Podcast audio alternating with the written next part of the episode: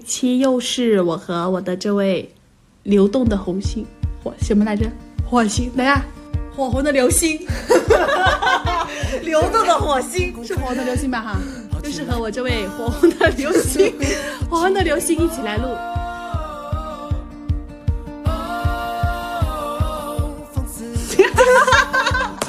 这两个字怎么读来着？做颗悠然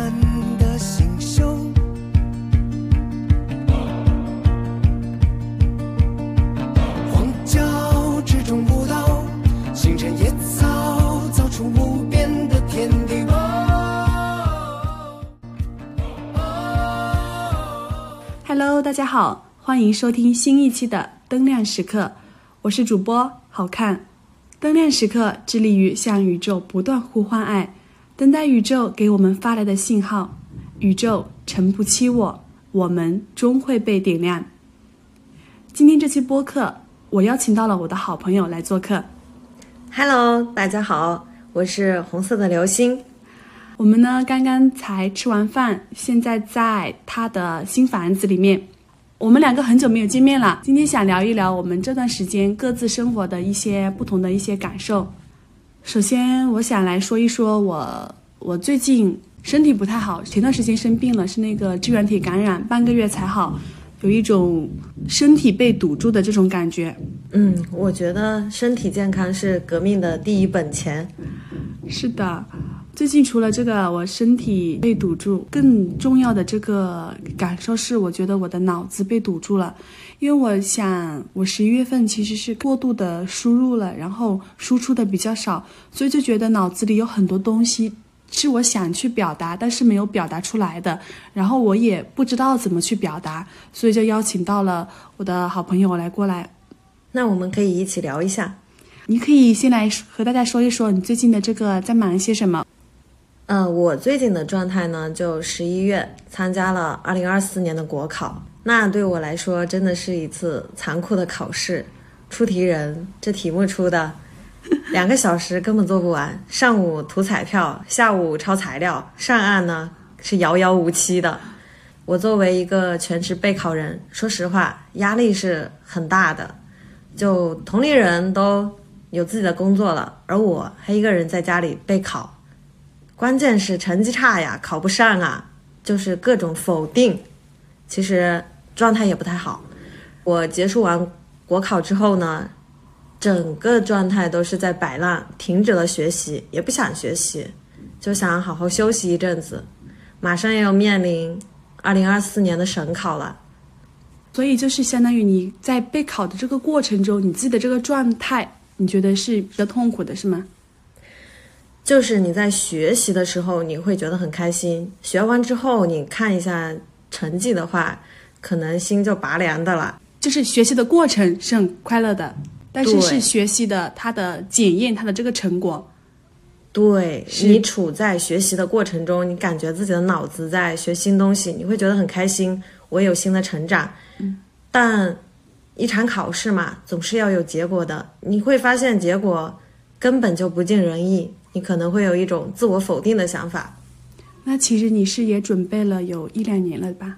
我参加公务员考试呢，是从二零二二年十月十月份过完国庆节之后，是一个朋友跟我聊了公考的这个事情，我才下定决心开始学，学到现在一年了，一年多了，但这个状态其实不是很好，成绩也不好。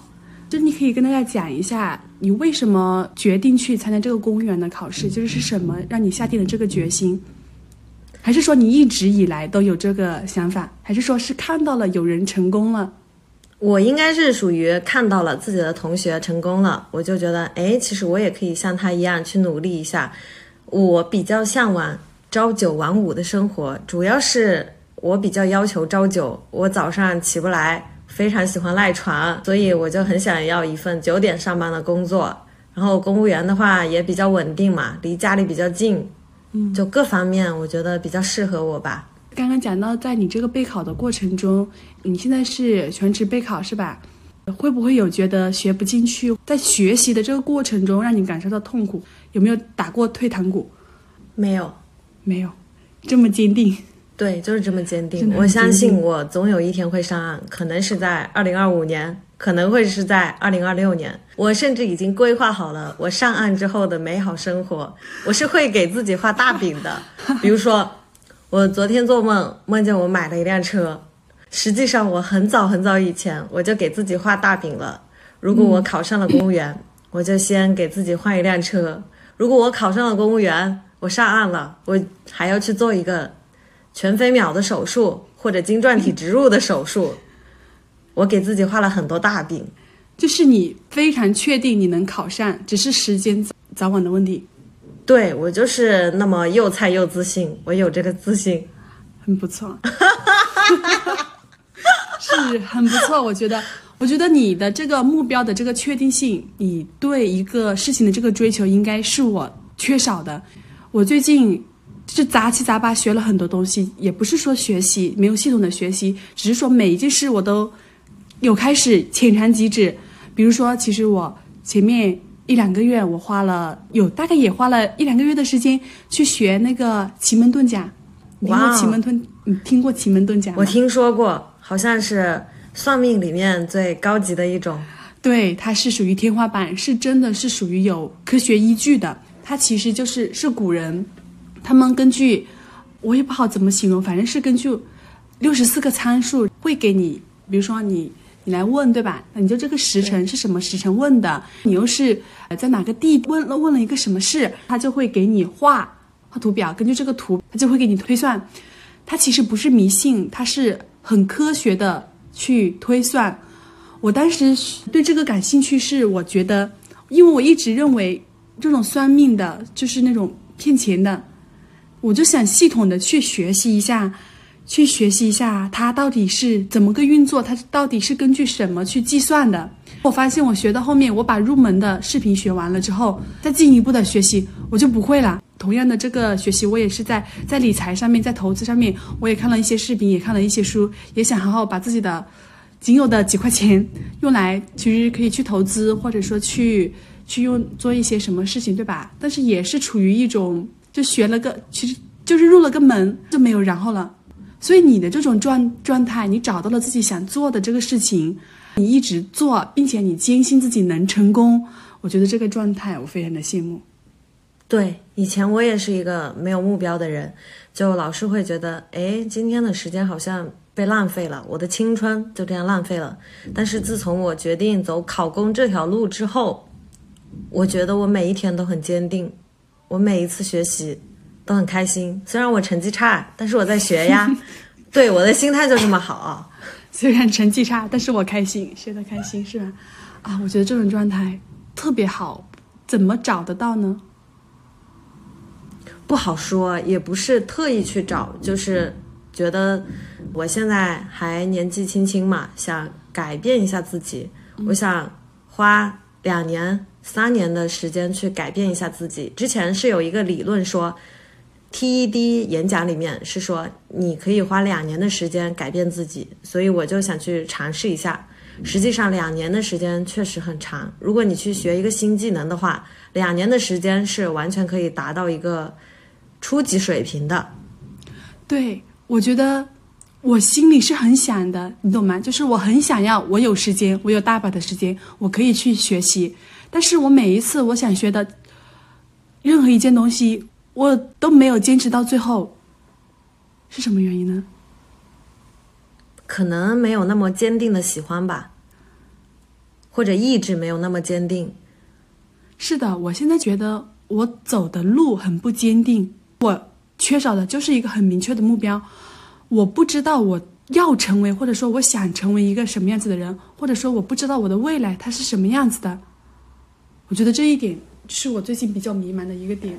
那你最近支原体感染好了之后，有什么决定吗？因为我之前其实我一直都是有跑步的这个习惯的，我一直都很喜欢跑步。嗯，我知道。就是我支原体感染这半个月来，我就一直都没有去跑步了。包括现在，因为冬天嘛，要不就天气冷，要不就下雨，反正就没怎么去跑步了。我的感受就是，身体非常的重要。如果你现在冬天不能选择跑步的运动方式的话，那你想过换一种运动方式吗？我最近在研究要不要去健身房，但是健身房吧，就是网上说的那种，就属于你交了钱，但是可能不会去几次的那种，还在这里犹豫。你呢？我啊，我国考之后就开始摆烂了嘛，身体状态也不太好，我月经量比较少。最近热搜又正好有一个新闻，说是一女子卵巢早衰、断崖式衰老。看到这条微博，我心都发慌了，因为月经量少是卵巢早衰的一个信号，所以呢，我就感到非常的害怕。当时也是联系了一个。中医嘛，同学介绍的一个中医，当时去他那边问诊了一下，他是说我气血两虚，要补一下，要吃中药。所以呢，我周末的时候又去我们市里的中医院，又看了一个比较出名的中医，在他那边也是给我把脉了，让我拿了一些中药回去吃。所以我觉得，嗯，身体确实比较重要。然后呢，中医也嘱咐我要多运动啊，不能久坐呀。我在备考的状态中，确实是一天到晚就泡在图书馆里面久坐，所以我也想锻炼身体，强身健体。那你之前在这身体信号发出信号之前，你有锻炼的习惯吗？我没有，我就是一个死肥宅，天天宅在家里。但是。你想做什么锻炼？嗯，就是医生他这么建议你，或者说你身体这次发出信号来，你觉得你想做什么锻炼？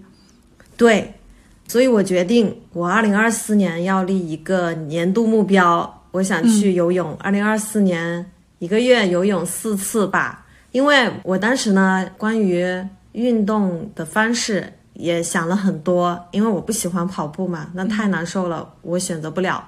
我又想做。其他的运动也是得去健身房，我好像也不太想。后来我就看了一下，游泳实际上是最好的一种运动方式，它能够锻炼你的手臂呀、四肢，还有你的心肺功能。它也不会磨损你的关节，因为你是漂浮在水中嘛，有浮力嘛，对你的关节造成的冲击力是最小的。嗯，但是游泳呢，它又比较麻烦，你要去找一个游泳馆，你要办卡。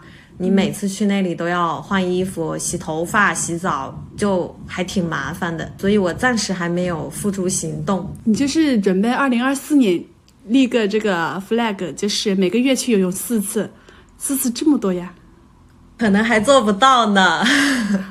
我呢，我一直都。学习游泳，就是我什么装备都买好了。我去过一次，免费的那个卡，别人发的那个卡，去里面体验，然后就在里面，也不是游泳，我在那里泡在那里泡澡呀，感受了一下。我是试着，我戴了那个游泳镜，我就把人整个身体、脑袋呀放到这个水里面去了。我觉得这个耳朵进水，我耳朵反正当时耳朵进水了，不知道是不是我操作不当，所以我觉得游泳是不是很难？游泳一点都不难，人的密度跟水的密度是差不多的嘛。按理论上来讲，我们是在静止状态下，我们是可以漂浮在水上的。所以只要你心中不慌，自然就不会沉下去了。而且你的耳朵也不会进水呀，除非你是斜着入水的。如果你是一个垂直的状态，你耳朵两个是处于水平状态，一起进入到水中的话，它这个压强是不会入水的。哦，所以是我两只耳朵同时入水，我的耳朵就不会进水。对，那我的耳朵如果在水下，两只耳朵都在水下了，那我两只耳朵都不会进水。对，可能是我上次操作失误。那游泳我很想去学一下，游泳很好玩的，你可以漂在水上。我从来没有感受过漂浮的感觉，但游泳可以，你就漂浮在水上，就看着看着底下蓝色的瓷砖，你会觉得很治愈。漂浮的感觉。我上一次游泳还是在二零二二年七月，在三亚的时候，在海里面游泳，然后低头就看见了海底下的珊瑚和鱼儿，真的好治愈。是不是我们在那个潜水那里？对，是吧？哈，对，是的。我们去年暑假一起去了三亚，我记得，我记得你一个人游游游走了，没有跟着教练。游了一会儿，对，游了一会儿，好厉害！我看一下哈，到时候我二零二四年跟着你一起学游泳，太好了。啊，我们刚刚讲到了你在准备国考，对吧？对。那么你在国考上有没有就是会产生年龄焦虑，或者说其他方面的一些焦虑？当然会啊，每一个备考人，我觉得可能都会有吧。因为我去年参加考试的时候是二十四岁，今年参加考试已经二十五岁了，到明年参加考试的时候就二十六岁了。国考它真的会让我觉得有年龄焦虑。我可以去浪费时间去干什么，但是国考从来不会等你，你的年纪就这样，一年一年的比一年。更衰老更大，而且我明年参加考试的话，我二十六了，我跟那些二十二岁的小姑娘去竞争一个岗位，我不认为我会比他们更有优势。你这个年龄焦虑是体现在它是有一些岗位，它是有年龄限制，到了这个年龄，到了这个线，你就不能再报这个岗位了。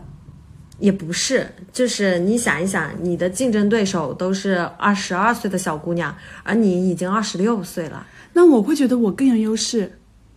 如果我的竞争对手是跟二十二岁或者说是二十岁左右刚出头的一些小女孩，那我会觉得我更有优势。为什么你会这样感觉呢？因为我现在我在刚毕业的小年轻面前，我会觉得我很自信，因为我确确实实是积累了一定的经验。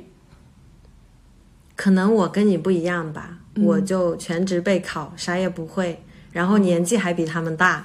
可能是因为这个原因，你现在在备考的这个领域，并不是你之前工作或者说参加过工作累积有的经验。对，我的工作经验跟我备考的单位是没有任何关联的。嗯，所以二十二岁的小姑娘她赢在她或者说她。优胜在的地方，就是一个是他年轻，二一个是他经历会更加的好，对吧？我觉得会比我好。然后就看着身边的朋友也是啊，我在我这个年纪嘛，他们都结婚生子了，或者有的考研啦，有的考公已经上岸了，而我还在备考，就感觉 我走得很慢，像个蜗牛一样，嗯，没有在规定的年龄跑到规定的赛道上。是的，其实你之前跟我讲到，因为你这个国考产生的这个年龄焦虑，其实我当时是一点都感受不到的，因为我反倒会觉得，我一直以来都会觉得我很期待我的三十岁，甚至是三十五岁加的这个年纪，因为我会幻想，或者说我坚信那个年纪的我，他会比现在的我他更坚韧，所以我。我觉得那个时候你跟我讲到有这个年龄焦虑，其实我是没有这个年龄焦虑。但是你刚刚讲到的，在规定的年龄没有跑到这个规定的这个赛道上，我是有这种感受的。就拿你刚刚说的，身边的很多朋友结婚，对吧？其实咱们俩今年都二十五岁了，已经过了二十五岁的生日了。身边很多朋友，有的二胎都已经很大了，对吧？对。所以我会觉得，我看到这个现象，不能说我会焦虑。但是我会心里会不会觉得自己是不是走错了，或者说我是不是跑错赛道了？因为我自己压根就没有在结婚这方面，目前来说，在结婚这个方面，我目前还是没有没有什么想法的，对吧？那我我担心的就是我是不是走错赛道了？我和别人的赛道不一样？我觉得不是吧？可能因为每一个种子的花期都不一样。可能他们到了花期就开花了，我们可能还是一棵榆树 还在生长，我们可能连种子都还没有结，对不对？对，可能是的。所以我目前来说，我对时间没有焦虑，但是我对时间很感慨。你讲到，嗯，咱们身边的朋友，咱们身边的同学，一个个接二连三的步入婚姻，你会有什么其他的感受吗？我没有太大的感受，因为我个人呢对婚姻方面也没有太多的期待呀、向往啊。我觉得想找一个跟我灵魂契合的人比较难。嗯，我记得你之前是说过，你说有人问你对吧？对。想找一个什么样子的人？然后你的回答是想找个灵魂伴侣之类的，对吧？对。然后对方的回答是，对方是这么说的。他说：“你还不如去找一个要求他有房有车的，你这明码标价，人家还能做得到。你要求人家有灵魂，这个很难评。”他们说我看似是不在乎房，不在乎车，看似是不在乎他的物质条件，但实际上你有灵魂这一条，什么都包含在内了。对，明码要求对方有房有车，这个其实是人家会看到一个有点，他能达到这儿，他就能做到。但是比如说咱们说有灵魂，或者说有跟你契合的，对吧？对他就真的是很难找到。我觉得其实不光是找伴侣，我觉得找朋友，就是交朋友，能找到聊得来的都很难。确实很难，跟什么朋友聊什么事吧。就我跟我一个好朋友的话，我们就从来没有灵魂契合过，就聊的都是家长里短。就是你们不会进入深入的一些交谈，会聊一些日常的一些话题。我们从来就没有深入交流过，他不太喜欢那种话题。他跟我聊的最多的就是 我今天去哪里吃火锅了，好好吃啊！下次我们一起去吧。美食哈会跟你分享。我对朋友，或者说我不知道是是是不是因为我现在也是单身的这个原因，就是身边会少的一个能够比较契合我的人。其实我对深度交谈，我觉得我的需求非常的大，我很需要有人来跟我进行深度的交谈。但是我觉得你这个要求非常的难，对人的综合素质还有各种素养的要求非常高。你必须得找到一个跟你三观契合、认同你的观点的的人，才可能聊得来。夏虫不可语冰嘛。嗯，就身边这样子的朋友也确实是比较少，也不是说是谁的问题，但我现在就是觉得，有的人我越跟他聊，我越跟他进行一些交流，就会觉得我自己越孤独。就是我聊完天，其实也不是说非要每次都聊很深入的话题，对吧？其实有一些就是也一些很日常的话题，但是我觉得有一些很日常的话题，我都觉得我聊不到一起，就会觉得聊完之后，哎呀，还不如我一个人待着，我会有这种想法。那你们是处于一种无效沟通，对，那怎么办？反正就是觉得能进行有效沟通的人非常非常之少，有个可能就有个那么一个，或者说最多我觉得两个吧，能跟你进行这个深度沟通，所以我会觉得自己比较孤独。呃，在这里孤独它并不是个贬义词，对，不是贬义词。虽然我明白孤独它不是贬义词，它不是说不好，但有的时候孤独来了，那种感觉还是很难受，等过了又好了。就是它当下的来的那一瞬间，我觉得是很凶猛的，会让你对自己的这个怀疑、自己的这个认知，我都觉得会让我产生自我怀疑。你就像大海里面的一头鲸鱼，嗯，要找到自己同频道的，对，你要找到另一条稀少的金鱼很难。真的太难了。我觉得有的事情，它都不只是口头上说的那么难，它比我们口头上说的要难多了，对吧？对，反正我现在的状态呢，我也没有这样深度交流的朋友，我就天天一个人，也不跟别人，我是一个死肥宅，也不跟别人做，不跟别人做什么交际，基本上都是一个人独来独往，然后就学习，去图书馆，回来睡觉，就这样一天就过去了。但是我不会觉得孤独，我也是属于一个不主动的人，我不太会跟朋友去主动的交流。你说你的你的生活整体上其实是比较单一，对吧？哈，你会有觉得自己很不同于别人，或者说我不和别人交流，会觉得很孤单，或者说很失落的一种状态吗？没有啊，我本来就不太喜欢交流，话比较少，嗯本来就属于情商不高的人，所以 也不会觉得跟别人减少社交会给我带来什么困扰之类的，也不会有。我好像从来没有过孤独的感觉，我觉得很开心，哇塞，你这种厉状态很厉很厉害。很奇怪吧？居然会有人想一个人待着。没有啊，我觉得我也我我也很喜欢一个人待着。我大部分时候我对我一个人待着，他都不会产生孤独的感觉。嗯，但是就是会有那么一两次，就会觉得自己很孤独，没有人可以可以交流，可以或者说进行一些沟通。但是仅仅那么一两次，就会让你觉得很有挫败感。我应该是没有过这样的体验，所以我很难跟你说到感同身受这个词。那你暑假的时候有这么长的时间，你会感到孤独吗？你是怎么安排你的暑假的？我暑假两个月，大概有二十天的时间是在外面玩，然后其他的时间是都是属于自己的时间。然后我暑假的安排，我早上会大概五点半我会起床。哇，起这么早？你跟我是同龄人吗？我从来起不了这么早的。暑假暑假会起得很早，因为我睡得很早嘛。我大概九点到九点半，九点半就会睡觉，十点钟之前反正一定会睡觉。然后我会五点半起床，会收大概花十分钟时间，五点四十左右出门，出门会去跑步。早上的话一般会跑五公里左右，五五到六公里，一般来说是五公里。我就会发现，基本上我跑完步回来。七点不到，然后我就发现我的早上被无限的延长了。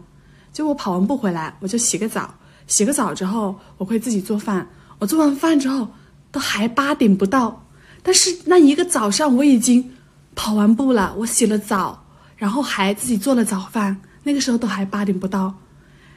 呃，就是我会感觉我的早上被无限的拉长。你做完了所有的这些事情，你知道我在干什么吗？睡觉，我还在睡觉。那是因为你晚上睡得比较晚吧？我大概十点半左右睡觉。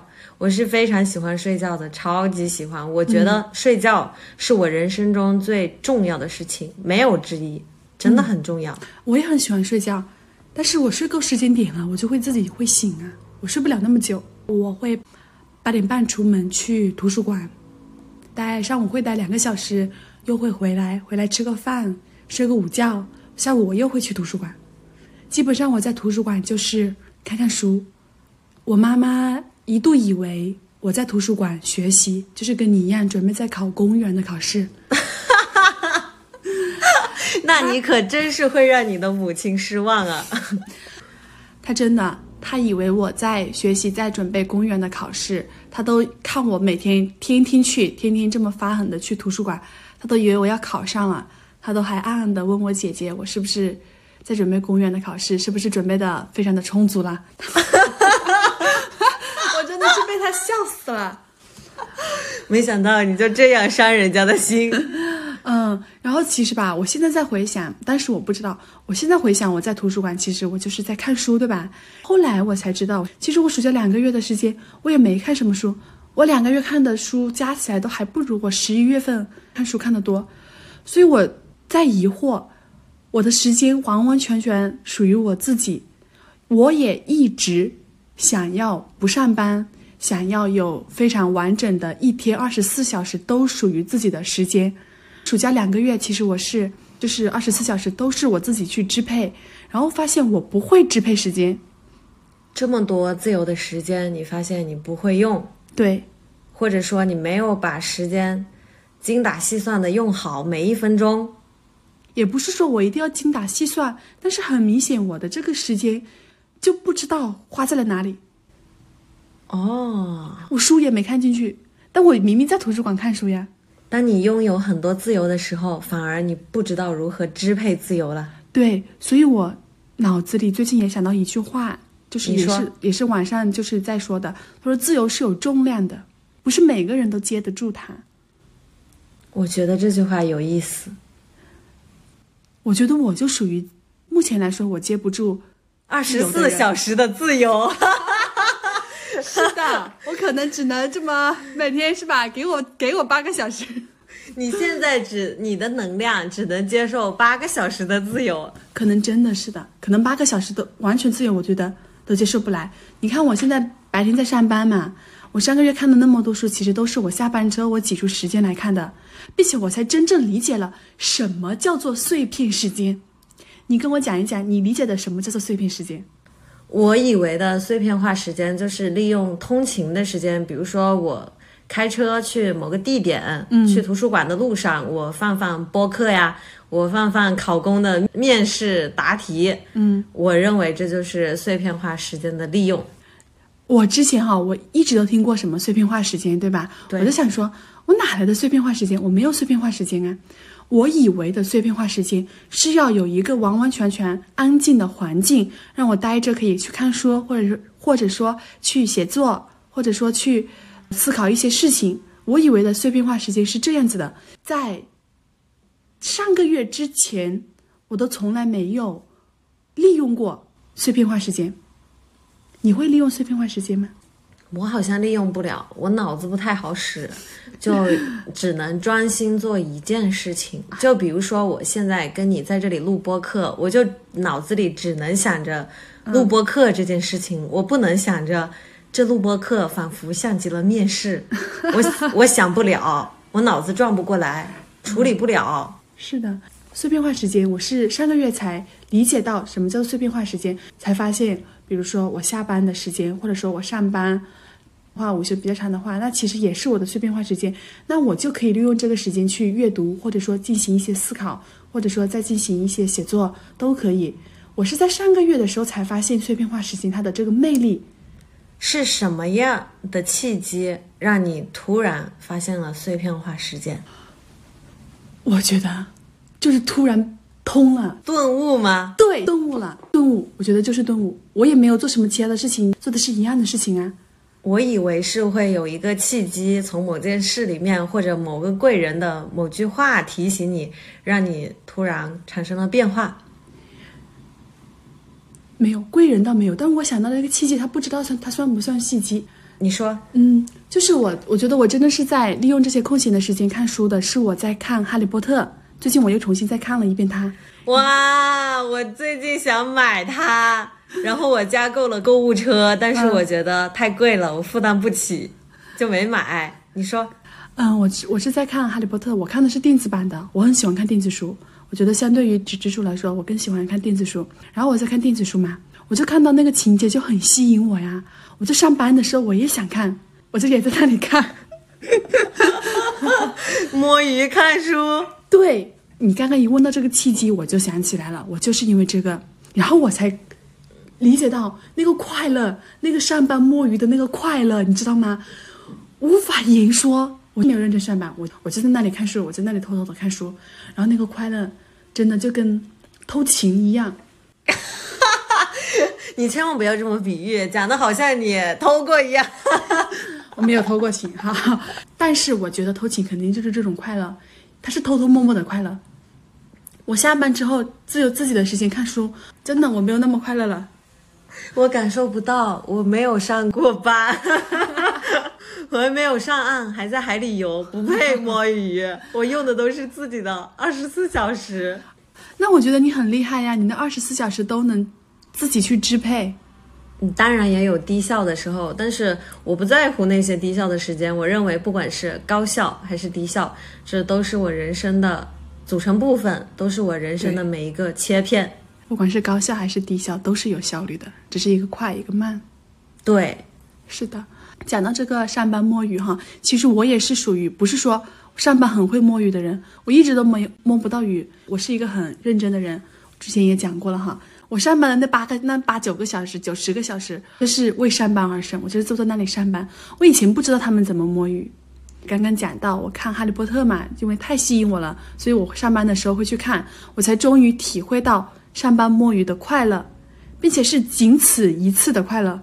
我后面就基本上《哈利波特》看完之后，我就没有再体会到这种快乐了。可能那是因为你第一次摸鱼吧？那我后来也没摸到鱼了呀。我后来不知道怎么摸鱼，反正是后来一直都没有摸到鱼了。说明你只能摸到你喜欢的鱼。这倒是的。我们刚刚聊到那个自由，我不是说自由是有重量的，不是每个人都接得住吗？因为我最近一直挂在嘴边，应该是我最近这一年吧，或者说最近这大半年一直挂在嘴边的状态，就是我想要成为一个什么样的人的话，那我首先想到的第一个词就会是自由这个词。像刚刚讲到的，暑假那两个月里面，完完全全属于自己的这个自由时间，我是掌握不住的，是接不住的。我会觉得这个对我来说有点打击。那你有寻求过什么办法能够让你掌控自由的时间吗？或者做出什么改变？做出改变就是就是我刚刚讲到的，我对什么都想学一点点，学那么一下，学了个入门，我就没有办法去，没有动力去坚持下去了。可能那不是你真正热爱的东西。如果你把二十四个小时的自由换算成你的金钱的话，就相当于你把你的金钱、把你的时间支配在哪些点上。对，我觉得我没有找到我真正热爱热爱的事情，因为最近今年比较流行的，我觉得一个职业就是自由职业，就是我在网上看到很多人都自由职业，然后月入多少多少哈。首先先不说那个金钱，那个金钱不吸引我，但是我觉得能做一份自由职业。能拥有一份自由职业，也是我想要去做的这个事情。但是现在的问题就在于，我想要去做的这个事情，我并不知道，或者说，我并没有付出行动去做这个事情，去朝我的这个方向去努力。我想到了一句话，就是古人说的“万事开头难”，确实是这样。我刚开始决定考公的学习的时候，也是。刚开始的那一两个月是很痛苦的一个过程，真的开头很难，但是你只要走完了开头这个过程，到后面中间和后来都比较好一点了。你现在的状态也是，你还是没有找到自己热爱的、想要的那种能够随意支配的自由。如果当你找到了你非常热爱的事情，你就愿意把时间花在上面，你就愿意牺牲你的自由去做那些事情。其实我之前一直对有目标或者说带有目的的去做事的人，其实我是有排斥的。我不喜欢这样子的人，我一直都不喜欢目的性太强的人。但是最近我就在反思，我觉得真正的进步或者说真正的成长，就是你带有目的的、带有目标的去做一件事情。我觉得目的跟目标这是两个概念。嗯，我觉得目标是一个褒义词，然后目的呢，好像是一个贬义词，往往隐含着那种不可告人的秘密，或者说 比较功利的世俗的一些观念。可是你有目标，对，对你你可以有目标，对吧？但是你的目的不就是你达到目标的这个过程吗？哦，不对，比如说你考公务员，对吧？对。它是你的目标，不是你的目的。它是我的目标，不是我的目的。我的目的是为了能够朝九晚五，能够享受比较安稳的生活。嗯，考公只是我实现这个目的的 途径。你再说一下目标，我没懂。再说一下，考公只是我实现这个目的的途径和目标。考公不是我的目的。我我现在大概懂了，就是目的，它更深，应该是属于深层次的吧？对，它应该属于更深，对吧？那你的目标，比如说你立了一个明年游泳一个月游四次泳的，它就属于你的目标。对，我不会说啊，我要明年游四次泳，这是我的目的。我现在懂了，那我排斥的应该是属于目的性特别强的人。对。对我排斥的就属于目的性特别强的人，但是我现在就反思我自己，我是一个完全没有目标或者说没有目的的人。我觉得我我走在了另一个极端，就是走在了一个没有目标、没有目的的那另一个极端，然后在那里摇摆不定，我就觉得太苦恼了。就你处于一种浅尝辄止的过程，对你还在寻找自己的路，寻找自己的兴趣，对，然后你会觉得比较迷茫。对我好像以前也有过这个状态，是我自从找到了考公这个目标之后 就没有了。以前我会觉得，哎，我二十多岁的人生好像就那样白费了。嗯，但是我觉得找到这个真的好难啊！我当拎出的每一件事情，我其实都是感兴趣的呀。对，对，但是什么原因呢？可能你看不到它的结果吧，你不知道它后续如何发展，不好说。我觉得你可以成为一个有目标的人，比如说，你可以给你二零二四年立一个小目标，我学会游泳，这就是目标。这是我二零二三年给自己立的目标。你的 flag 倒了。这二零二三年还剩二十天不到吧？有没有机会去学一下 速成？机会渺茫。真的，这是我二零二三年给自己定的目标。我定那个目标，我没有想清楚。就拿游泳来举例，我没有想清楚我要学游泳，我要怎么做，我要具体到什么时间去做。我知道了，我的问题在于，我只有一个目标，我没有下面具体的、细微的去落实去做目标的行动。你只想目标，对不写方案。对。我只想我的规划可好了，就这个我很感兴趣，那个我很感兴趣，目标都有啊，都想学啊，对吧？但是没有具体的方案，不知道怎么做。就是你刚刚讲到的“万事开头难”，这就是古人的话是很有道理的。开头真的好难，不是我嘴巴上说的难，它比我想象中要难多了。我懂，特别难。就像我公考的时候，刚开始听资料分析，一节课两个多小时，我基本上听二十分钟就已经开始睡觉了，然后我就暂停，躺着去睡一个小时，睡一个小时起来就不想学嘛，你心里会有一种畏难的心理，嗯然后又觉得很枯燥啊，又觉得这么难，我怎么学得会嘛？嗯又可能会产生一种否定自我的心理，总是去拖延。等你拖延了一阵子之后呢，你又会觉得内疚，继续开始学吧。刚开始那段时间，两个多月吧，学习真的是很痛苦的一个过程。然后你现在呢，也是属于一种开头难的过程，所以开头难这个过程我是深有体会的。对我就是开了头，然后我感觉它好难之后，我就没有再继续了，我就开了很多个头。我懂，我想到前段时间我在书上看到一句话，我觉得很有道理。他说，如果你想做一个事情，你七十二小时之内没有去做，那有大概率你这辈子都不会再去做了。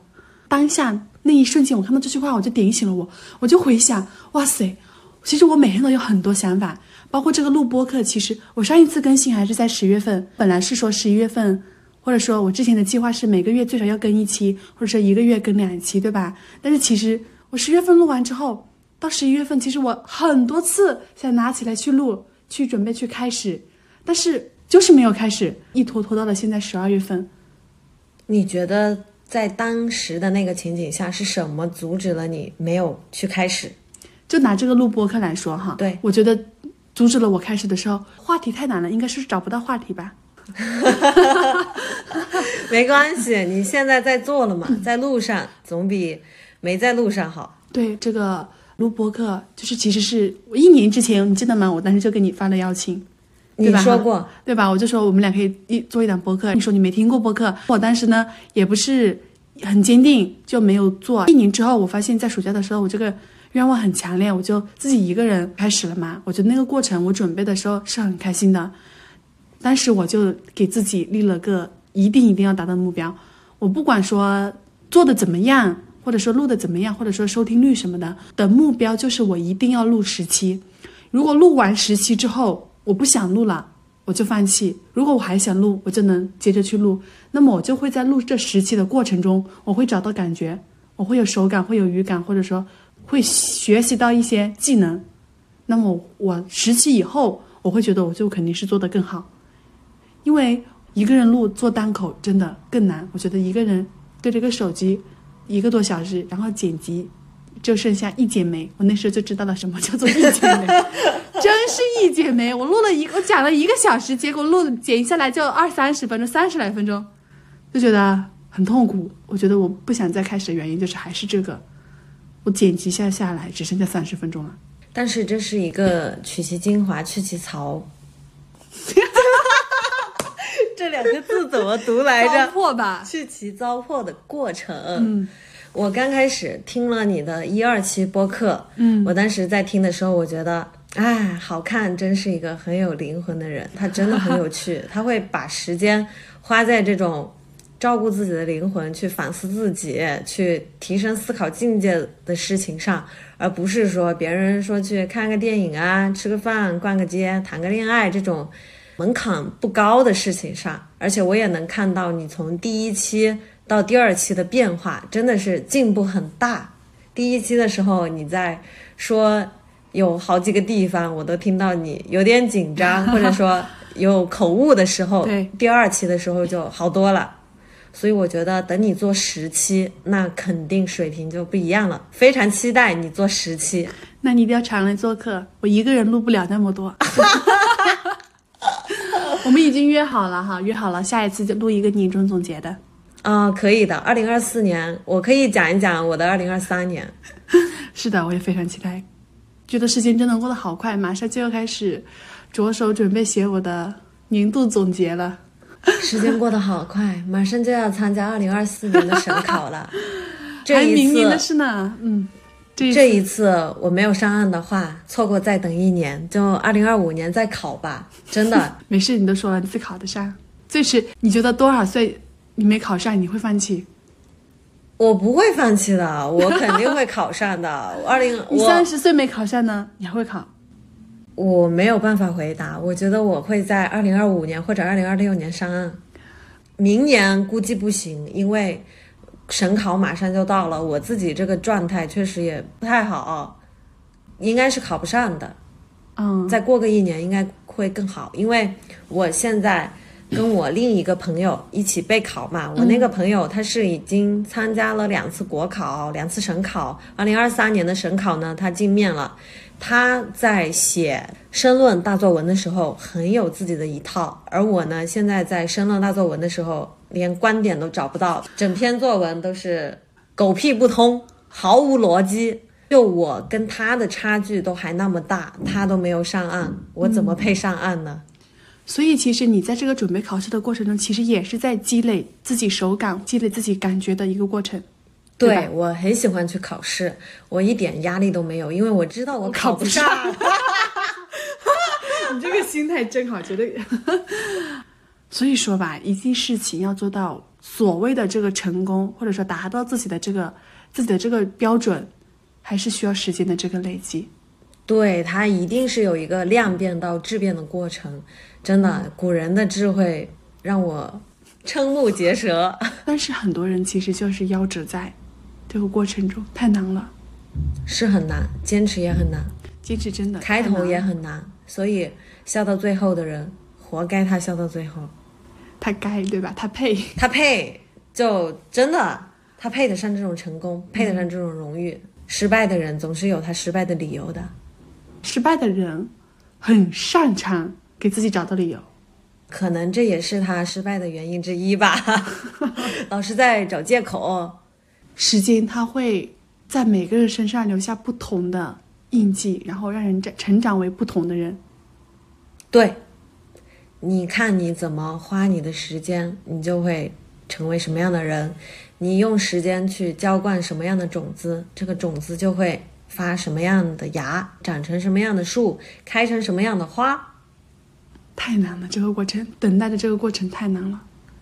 哎，我想到我之前是看到谁说了一句这样的话：需要你去坚持做的事情，到最后你肯定是坚持不下来的。哦，对我来说就是这样子的。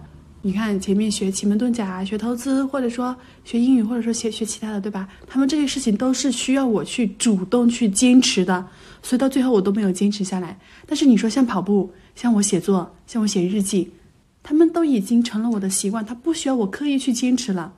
你知道，你跟我聊这个的时候，我突然想到了一个问题。嗯可能你对你那些学奇门遁甲、学英语这些事情，真的不是真正的热爱，你就是感兴趣而已。对，不能热爱的东西，你是没有办法坚持下去的。那感兴趣并不等同于热爱，是吗？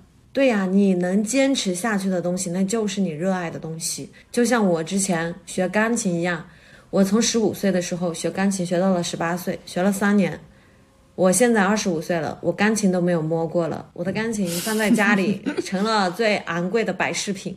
对，因为那不是我真正热爱的东西，而我喜欢看书，我是从小时候四五岁的时候就喜欢看书，我没有刻意的坚持，我就是这个热爱就一直保持到了现在，我从来不觉得看书费劲，对，就很自然。那我现在回想起来，其实我小时候我就是经常看书。小时候家里有厕所读物，我们家的厕所读物是故事会、嗯，读者那种之类的，很有趣杂啊，这种小故事。对，然后到现在应该是也不算是坚持，但是就是自己的一个长期的一个热爱，对吧？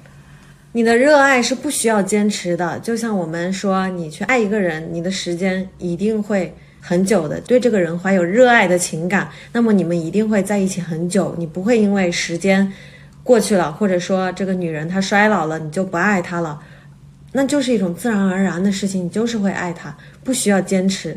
而反倒是你对他只是感兴趣，你对他只是喜欢，那就可能需要需要你费劲的去维持这些关系。嗯，其实是每周有且周总结和周计划，对吧？这一周安排的这个计划就是，我决定又重新开始练字了。失败了 n 次，然后再重新开始开启 n 字，所以我觉得练字是你的热爱吗？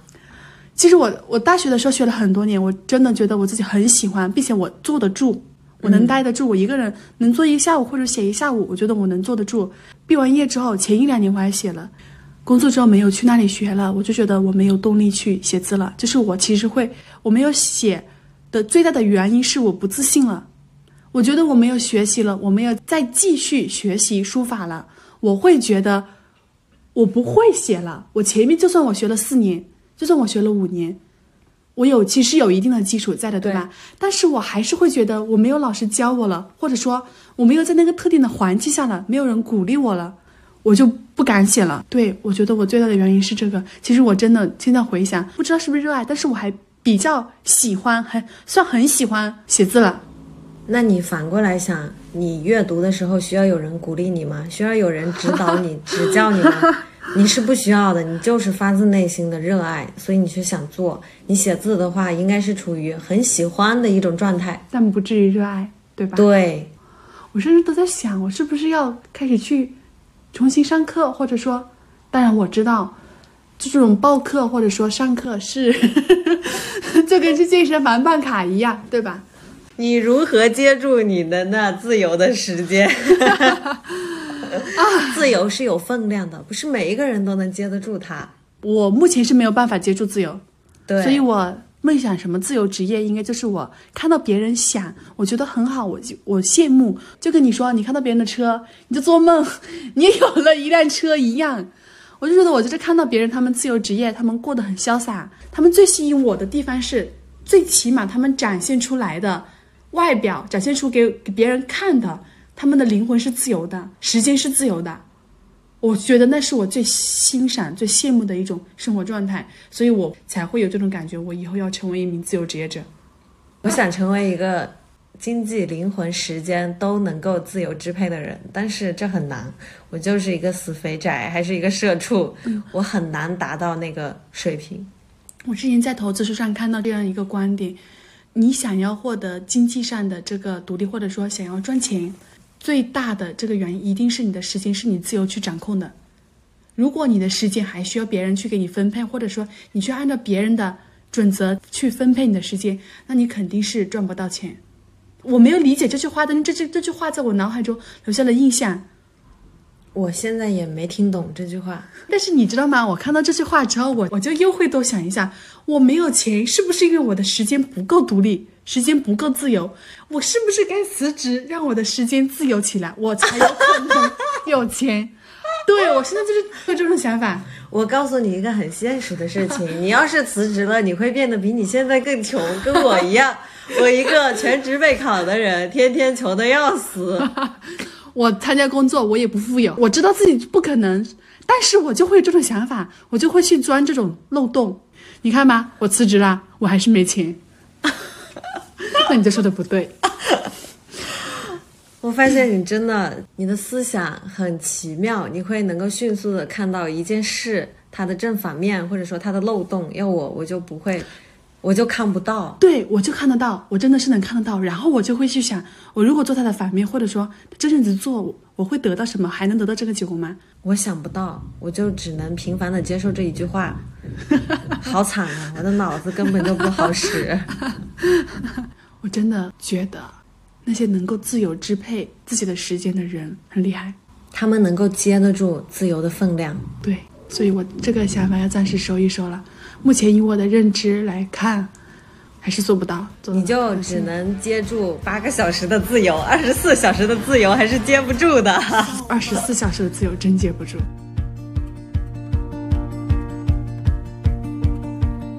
好了，今天这期播客我们就聊到这里，下一个灯亮时刻我们再见。好的，拜拜，拜拜。不出意外的话，下一期又是我和我的这位流动的红星，什么来着？火星，来呀，火红的流星，流动的火星。是火红的流星吧？哈，更适合我这位火红的流星，火红的流星一起来录。年终总结，拜拜，大家，拜拜。才能找到盘旋爬升的